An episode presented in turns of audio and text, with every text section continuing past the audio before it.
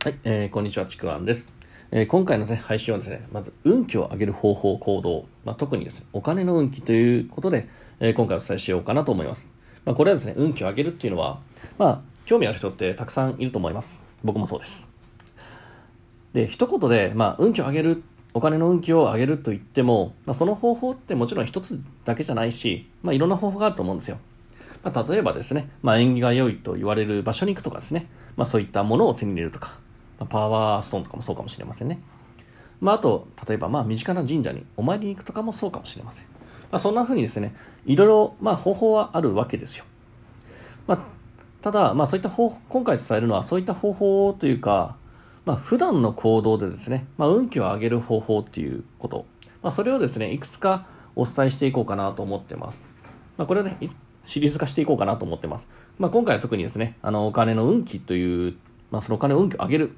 まあ、というよりね、お金の運気を下げない方法と言ってもいいかもしれませんけども、まあ、それをですね、お伝えしようかなと思います。特に今回、えー、まあ、まあ、シンプルな内容です、今回は。お伝えしたいのが、まずお金を払う。まあ、そういう行動から運気を上げる方法、運気を下げない方法です。まあね、あの、お金を払う、まあ、イコール支払いですよね。まあ、支払いって、まあ、なんとなくですね、まあ、避けたい。ああ、なんかお金がなくなっちゃうな。まあ、これがね、正直な心情だと思います。で、まあ、このね、お金の話、まあ、皆さんも聞いたことあると思うんですけども、お金を払うときには、まあ、感謝しようとか、ありがとうという気持ちを持とう。まあ、そういう意識を持つのはすごく大事だし、まあ、それがお金に好かれる方法だよっていうふうに、まあ、よく言われると思うんですね。まあ、僕もそうだと思います、実際。ただ、なんかいつもいつも正直持てないんですよね あ、やっぱ、あ、うん、いっぱい払っちゃったとかいう場合もあると思うんですよ。で、そういう時になんか無理やり、ありがとう感謝ですって意識なんて、まあ、正直ね、持てないんですよ。持てないし、無理やりそういうことを思っても意味がないです。形だけやってもそんな感謝って全く意味がないんですよ。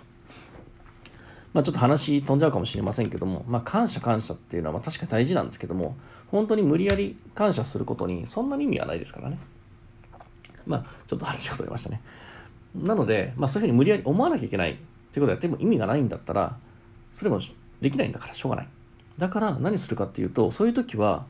まず自分の行動、習慣っていうのをそこから変えていくことから始めると、まあ、その意識に移りやすいんですよ。その意識になりやすいです。というところで、あの、行動、習慣を変えていこうっていうのがまず一つなんですね。で、その一番簡単な、まあ、支払いに関して、一番簡単な方法、運気を上げるために、まあ、すごくシンプルですね。支払い。まあ、これ、やる必要があったら、極力すぐにやるっていうこと。まあ、例えばですね、まあ、僕とかがやってるんだったら、まあ、セミナーとかやってるんですけども、まあ、そういったセミナーとか、まあ、何かのプログラムに申し込んだ時になかなか支払わないとか、まあ、意味もなくなんかねあのー、支払いを先延ばししてしまう、まあ、そういうことって、まあ、まあまああるんですけどもそういうふうに何かに申し込んだ時とか何か支払いをしなきゃいけない時にどうせ支払うのになんかすごくぐずぐずして意味もなく先延ばしすることがあるんで、まあ、その先延ばしをしないということ。何か支払う必要があったらこれ何でもいいんですよ。まああの普通に公共料金の支払いでもそうかもしれませんけど、まあ、そういう支払いが税金もそうだし支払いがある必要が支払う必要があればその時にはもうなるべく早くするっていうこと。もうその行動だけです、まあ、そこに感謝とかまあとりあえず置いといていいです。もう本当にこれをねやるだけでお金の運気って上がります下がらないです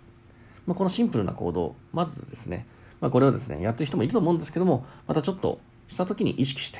まあ、こういった行動を習慣化していくことで、お金の運気、結構変わります、実感として。えー、ということですね、えー、今回は、ま、お金の運気を上げる。まあ、そのための行動習慣ということでお伝えしました。今日も聞いていただいてありがとうございます。